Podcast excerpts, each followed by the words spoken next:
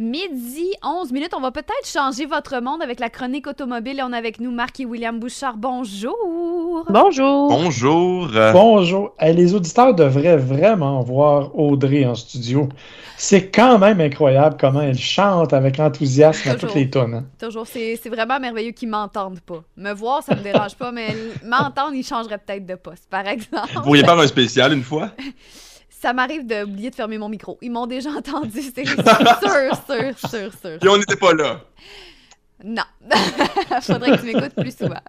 Mais aujourd'hui, vous voulez nous parler de, de, de voitures et non de mes talents musicaux, surtout au karaoké. Et on parle de la Hyundai. Pour commencer, Kona N. Oui, c'est ça, c'est moi qui en a fait l'essai en fait pour une fois. C'est vraiment moi qui ai eu la voiture comme les Mazda, donc je me sentais comme un grand garçon. Mais cette fois-ci, quelque chose de peut-être un peu moins urbain que ce que je vous ai dit euh, la dernière fois, ce que je vous ai parlé. Je vous avais parlé de la Mazda MX-30, mais là, on mhm. est plus dans quelque chose euh, de, disons, de, de, de performant, peut-être un petit peu plus, euh, comment je pourrais dire, voilà, puissant, performant avec le Kona N, donc le Kona existait déjà. Et là, maintenant, mhm. on rajoute euh, au VUS le N, c'est-à-dire euh, euh, un petit peu la version course, la version performance de la chose. Juste pour donner une idée, on parle d'un moteur 2 euh, litres à injection qui fait 276 chevaux avec un couple de 289 livres-pieds. Donc 276 chevaux, c'est quand même... J'avais jamais conduit ça avant. donc je vais juste dire ça comme ça. puis vraiment, en fait, là, quand on entre à l'intérieur, on voit que c'est fait pour donner l'impression de rentrer dans un char de course. Là. Donc, sur le volant en tant que tel, il y a euh, des espèces de, de petites... Euh, voyons, je sais pas exactement c'est quoi le terme, mais pour changer les vitesses de façon manuelle de chacun des côtés, des palettes, voilà le mot que je cherchais, des palettes euh, pour changer les vitesses de façon manuelle. On était sur une boîte euh, automatique pour la Kona. Il y a aussi l'Elantra N qui est disponible, la version manuelle, mais moi, j'étais sur l'automatique. J'avoue que j'étais très content comme ça. Mais on peut toujours euh, changer les vitesses de façon manuelle. Euh, puis euh, voilà, il y a un petit bouton rouge sur le volant qui rajoute. c'est une vingtaine de chevaux, tu me disais? Ouais, c'est 20 chevaux pendant 20 secondes. Donc, ça donne un petit boost. honnêtement, je ne m'attendais pas à ce que William l'utilise comme ça, mais il a trouvé ça très agréable en entrée d'autoroute, entre autres. Là, ça donne un ce petit boost. C'est le fun. oui. Et parmi les autres avantages de la N, il faut le préciser, N, c'est la division de performance de Hyundai, comme l'a dit William. Euh, parmi les autres avantages, là, euh, il y a, tu peux moduler certains, certains comportements. Donc, tu as des petits boutons bleu pâle aussi sur le volant qui te permettent de changer, par exemple, euh, la réponse de la, de la, transmission ou des suspensions. On parle vraiment d'un petit... Tu sais, on appelait ça dans le temps un pocket rocket. Une petite fusée de poche, littéralement. Là.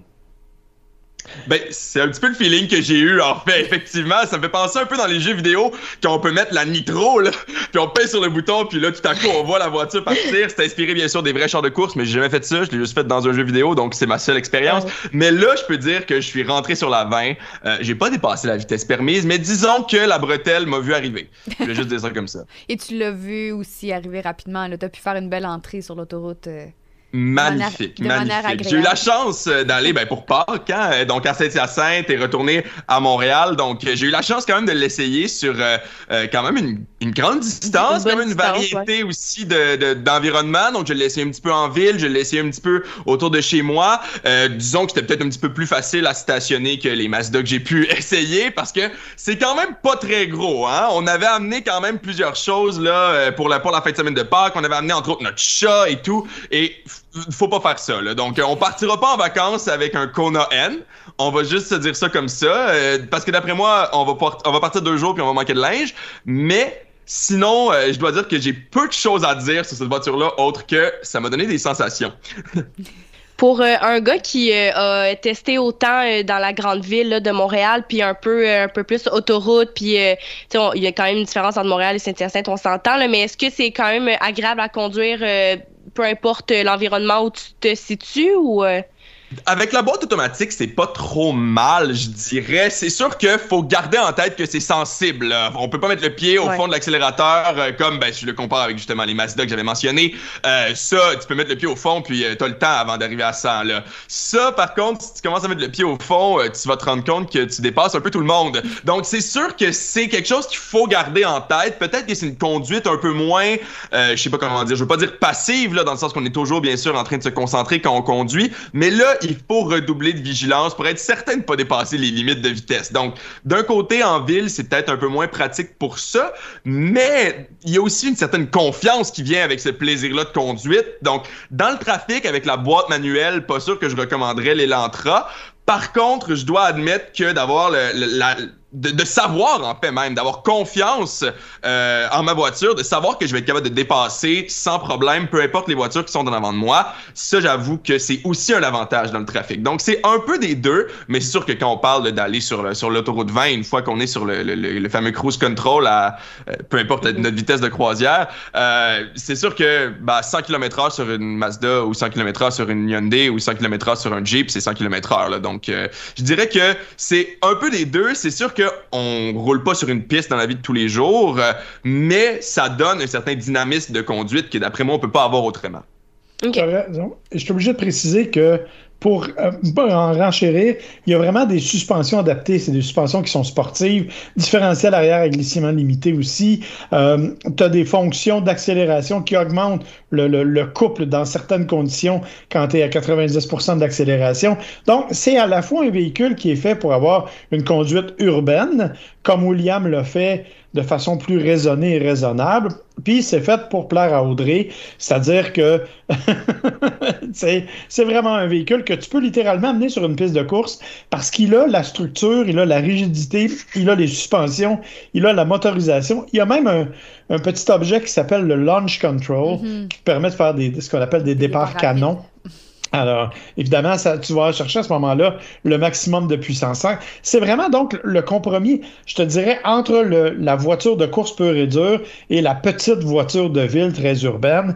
Euh, ça s'adresse aussi à des gens qui sont plus des passionnés de conduite parce que, bon, comme William l'a mentionné, quand tu es en ville, ben, tu vas essayer de, de te contrôler un peu.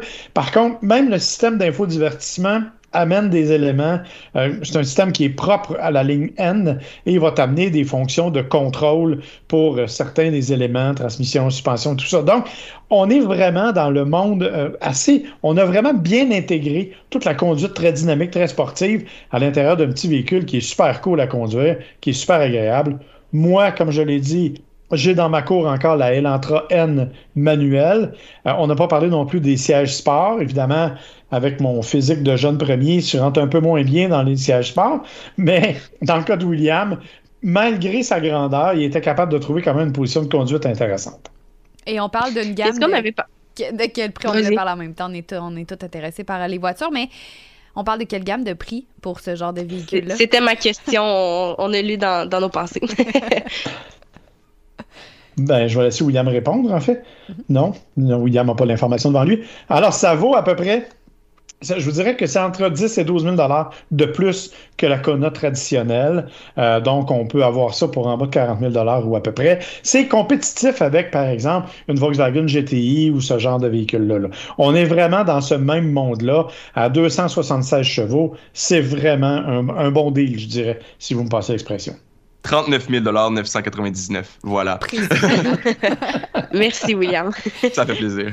Et toi, euh, Marc, tu voulais nous parler aussi de, ben, ça fait encore partie de la famille de Hyundai, si je ne me trompe pas, ou qui ont développé cette marque-là à elle seule, les Genesis? Ouais, Genesis, c'est bon. Si vous avez suivi l'actualité automobile, il y a quelques années, c'était un modèle chez Hyundai. Et on a choisi d'en faire une bannière complètement indépendante de véhicules de luxe. Mm-hmm. Euh, donc, on a créé différents véhicules, le G70, le GV70. Bon, ah bon, c'est un peu mélangeant. Là. Les G, c'est les berlines, les GV, c'est les utilitaires sport. Mais on a décidé de créer une bannière qui était à l'image de ce qu'on veut promouvoir comme culture coréenne. Parce que, rappelons-le, Hyundai, ça vient de Corée. Donc, ce qu'ils ont fait, c'est qu'il n'y a pas comme tel de concession Genesis. Il y a des centres de service. Au Québec, il y en a deux ou trois. Euh, il y en a un à Québec, il y en a un à Laval. Bon Et à New York, parce que j'étais au Salon de l'Auto de New York la semaine dernière, vous vous en rappelez, euh, Oui. ben, on est allé, nous, dans ce qu'ils appellent la Genesis House. La Genesis House, c'est le summum, si tu veux, de l'expression de la culture coréenne associée à l'automobile. Donc, on en a profité pour nous dévoiler sur place un concept qui s'appelle le concept X Speedium coupé. Euh, vous pouvez aller voir sur ma page Facebook, j'ai mis une petite vidéo. C'est vraiment spectaculaire et ça a été dessiné pour permettre aux, designers de la marque de trouver une nouvelle identité. Mais toute la bâtisse est conçue pour attirer les gens vers la culture coréenne et c'est ouvert au grand public.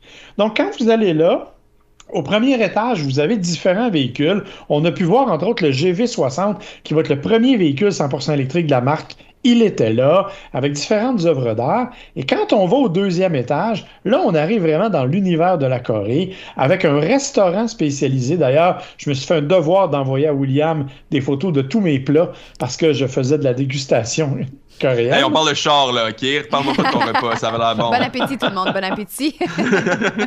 Et, et il y a aussi un pavillon coréen dans lequel que l'on peut réserver, dans lequel on peut avoir une cérémonie du thé et où il y a une bibliothèque de livres incroyables euh, qui sont ouverts au public et c'est gratuit.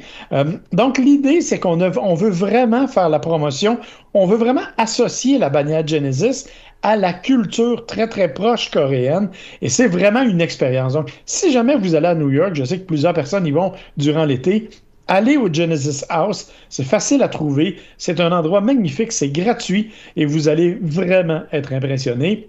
Et bien sûr, vous allez pouvoir voir là les derniers modèles, mais sachez qu'on ne fait aucune vente dans, ce, dans cet endroit-là. Il n'y a pas de vente de voiture qui est faite là. C'est vraiment juste un élément de démonstration et c'est vraiment spectaculaire. Et ça prouve que les Coréens ont encore un petit peu de sous pour faire la promotion de leur véhicule quand même. Là.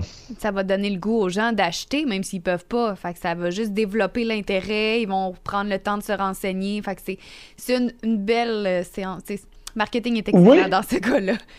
Effectivement, puis le fait qu'il y a un restaurant, mais tu sais, si vous désirez y aller, par exemple, vous, vous appelez aujourd'hui pour une réservation en juillet, là, parce qu'on est déjà à 3-4 mois d'avance Wow. pour les réservations. Euh, et c'est vraiment, là, c'est un repas de dégustation incroyable avec euh, des racines de lotus, avec des, des mets, oui, bon, des mets que William dit qui sont aussi japonais, là, mais lui, il fait une fixation sur le Japon.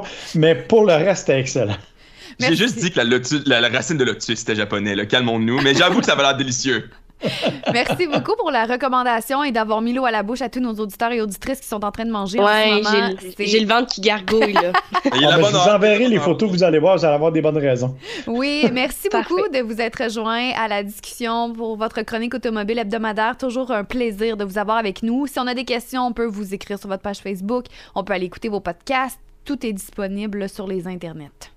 Exactement. Puis si vous allez sur ma page Facebook, vous allez voir quelques photos justement du Salon de l'Auto de New York et du Genesis House et des plats.